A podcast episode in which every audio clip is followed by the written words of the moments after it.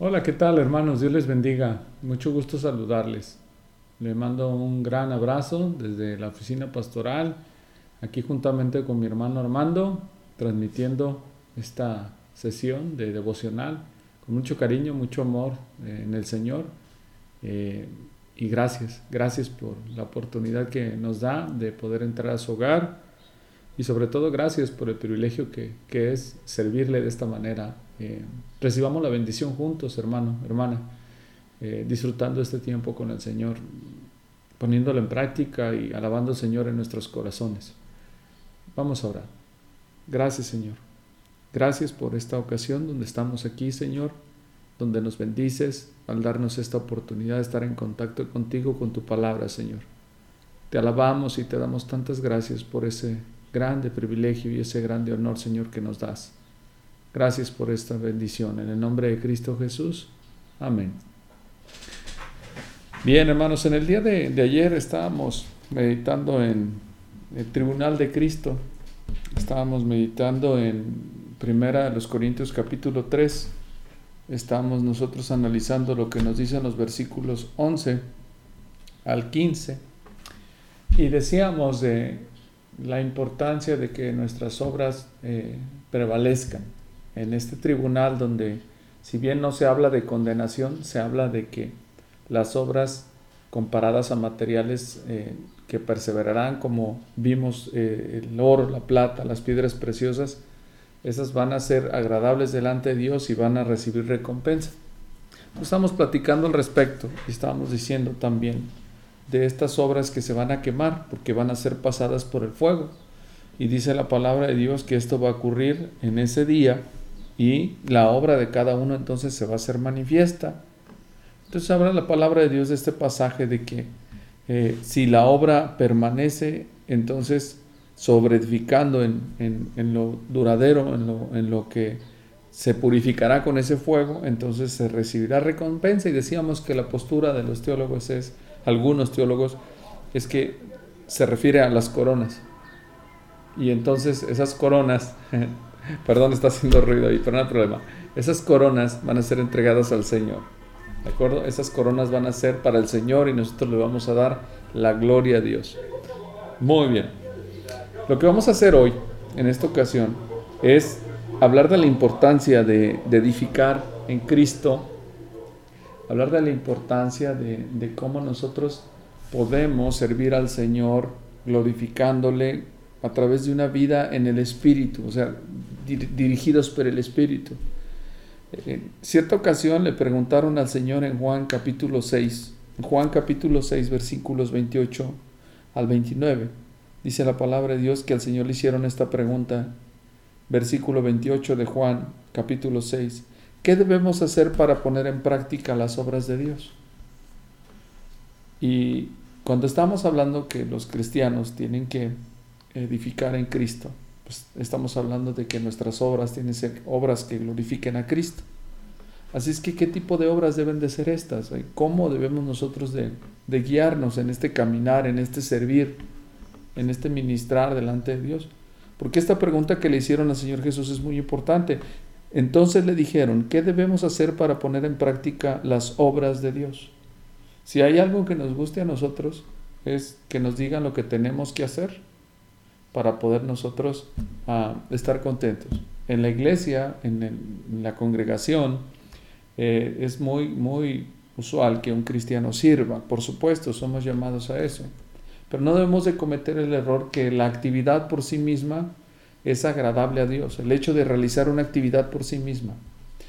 Eso es una de las cosas que le encantaban a los fariseos, por ejemplo. Ya había comentado que ellos les gustaba mucho eh, este tema de la religiosidad, ¿verdad? Y se apasionaban, que inclusive habían llegado de formar, a formar más de 600 mandamientos, procurando esa santidad. Pero cuando el Señor les confrontó, el Señor habló fuerte de ellos.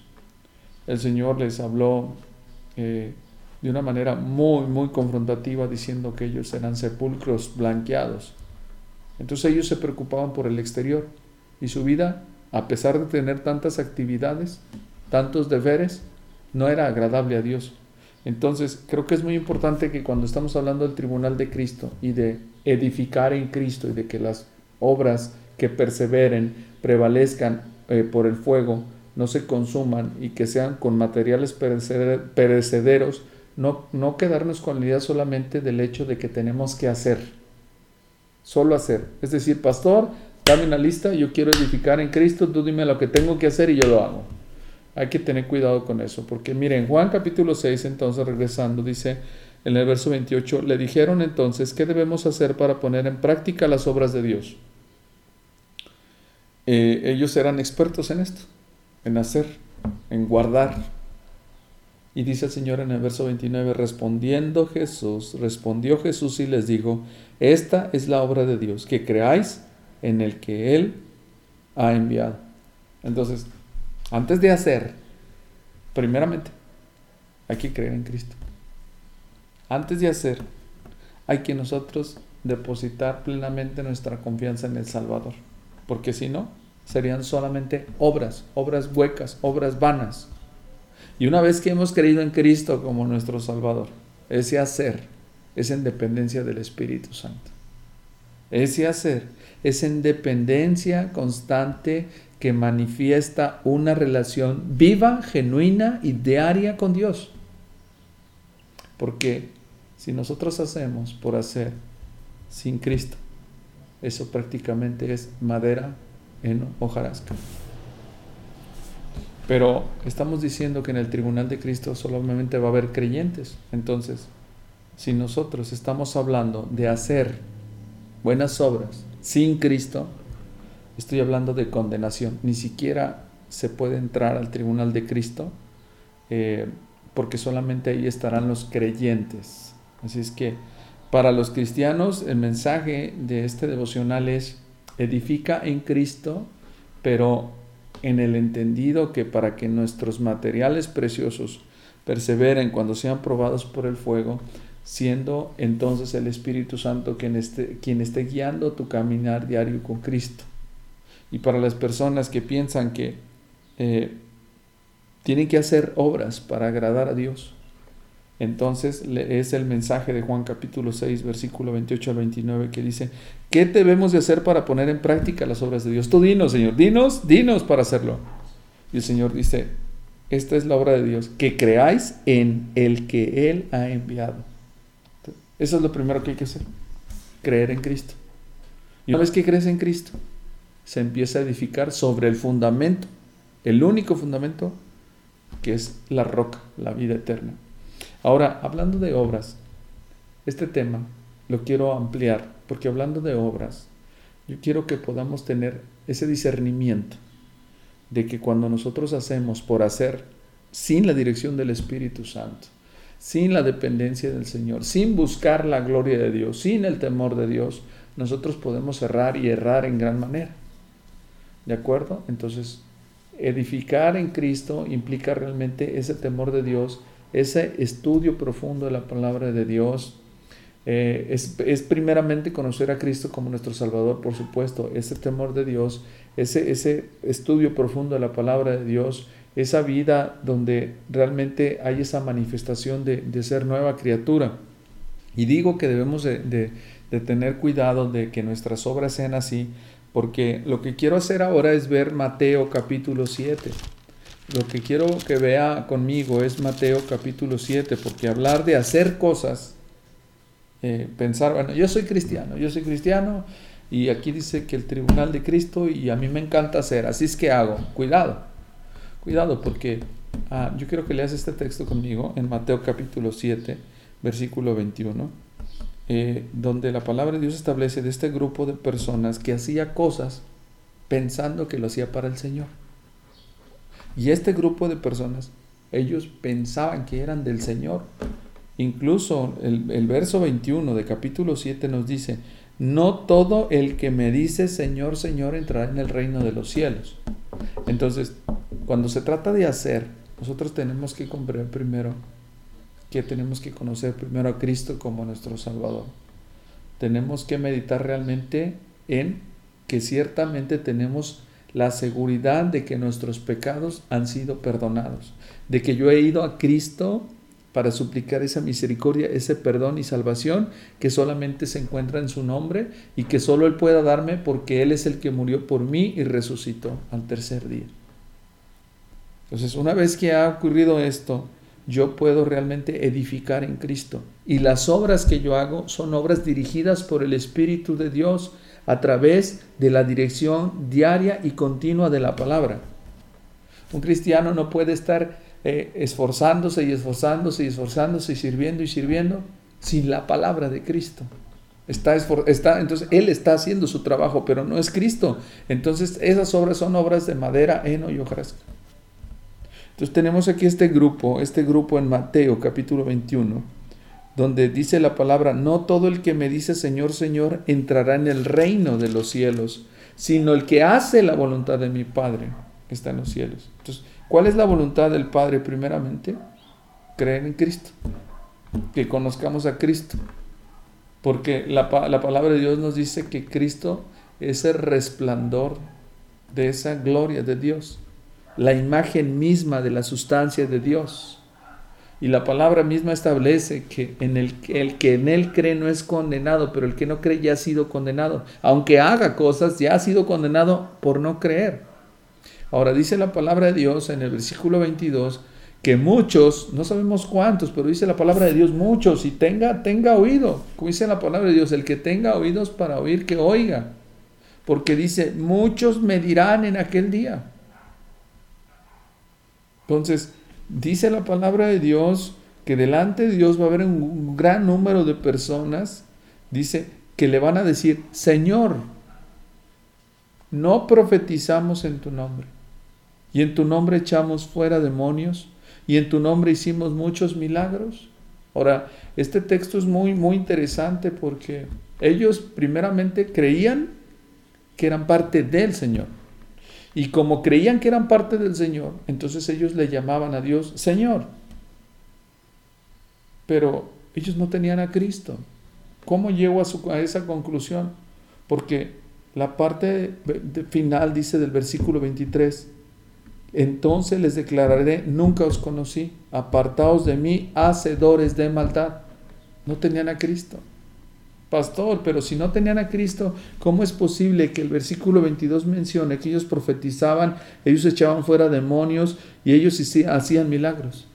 Eso es un tema muy interesante, porque ciertamente lo que podemos ver es que su estado de condenación, este estado donde en la parte final se hace mención de que el Señor no los conoce, donde dice apártense de mí, hacedores de maldad, es un estado de una vida que nada tiene que ver con el Señor. Y responde usted mismo esta pregunta. Si el Señor no les conoce y si no tiene nada que ver con el Señor, en, entonces, ¿a través de quién hacían esas obras?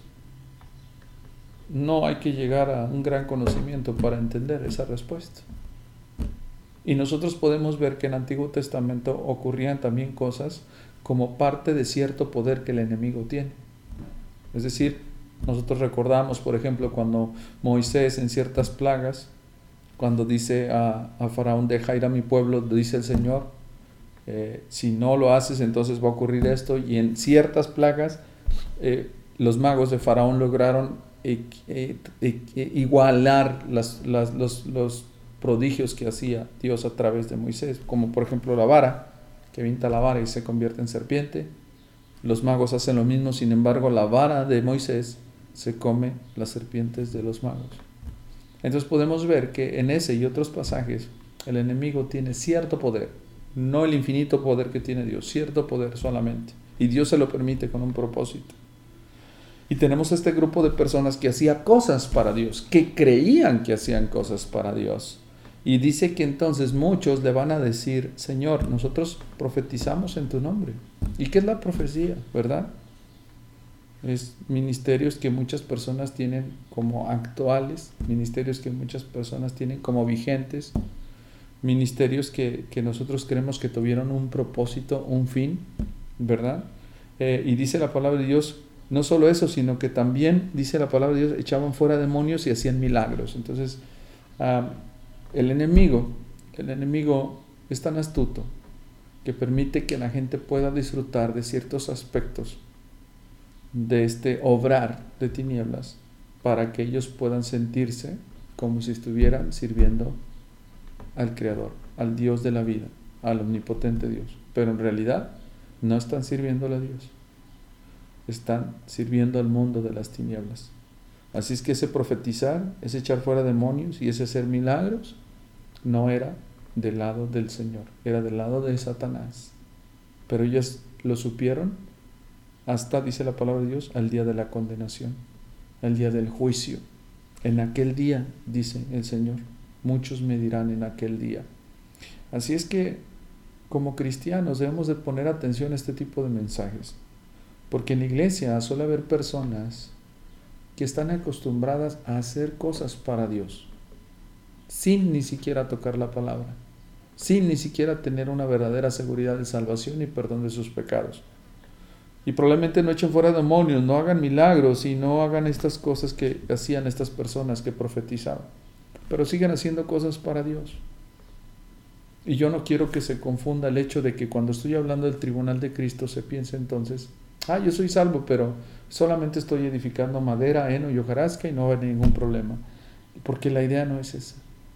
La idea es que nosotros podemos comprender que el hacer cosas para Dios implica primero creer en Cristo, depender de Cristo, de su palabra, y entonces edificar para que la palabra de Dios me guíe a hacer su perfecta voluntad con el Espíritu Santo guiándome en mi caminar en una relación diaria con Él. Es la forma como nos vamos a identificar con el Señor correctamente. Es la forma como la luz de Dios va a alumbrar nuestro entendimiento. Es la forma como el cristiano se conduce a través de esa sabiduría de lo alto que desciende. Nosotros en la predicación estamos estudiando Santiago sabiduría para poder tener discernimiento de que no solamente se trata de identificarte como cristiano, no solamente se trata de relacionarte con cristianos, no solamente se trata de asistir a una iglesia donde tiene el nombre de cristiana, sino que tu vida sea un depender constante de Cristo y la palabra alumbre tu corazón. Acuérdate que cuando tú abres la palabra de Dios, Dios está hablándonos constantemente y nos está guiando y la oración y la, relación diaria es prácticamente todo, todo en unidad para que tú te puedas gozar con Cristo. Así es que si se trata de hacer, ten cuidado cómo hacemos esas obras.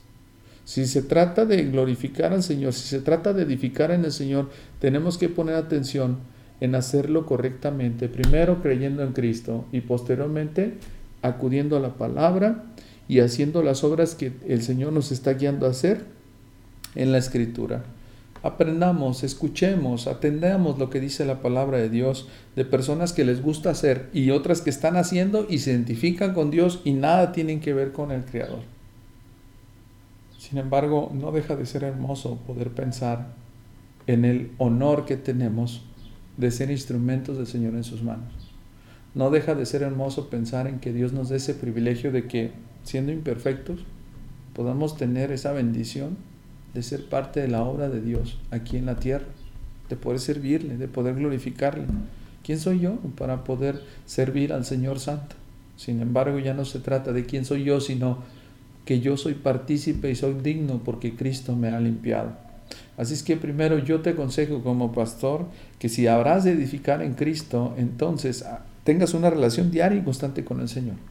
Y que sí sea el hacer, que estés activo en tu iglesia, que estés activo en la palabra de Dios, pero que tengas temor y que tu vida tenga unidad con consagración y santidad en tu caminar diario con Cristo. Entonces podrás gozarte cuando el Señor te llame a su presencia.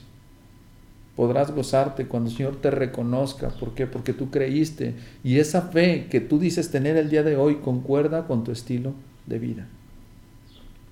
Los hechos son importantes, son clave. Santiago nos habla de eso. Fe más obras, pero no obras para salvación, sino fe que resulta en buenas obras como evidencia de que es una genuina fe. Que ese sea tu caminar diario con el Señor. Y produce, produce al ciento por uno. El día de mañana, primeramente, Dios veremos el Evangelio de Juan, capítulo 15.